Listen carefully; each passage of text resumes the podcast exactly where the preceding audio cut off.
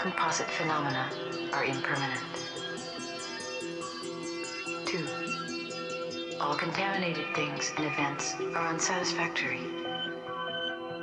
Three, all phenomena are empty and selfless. And four, Nirvana is true peace.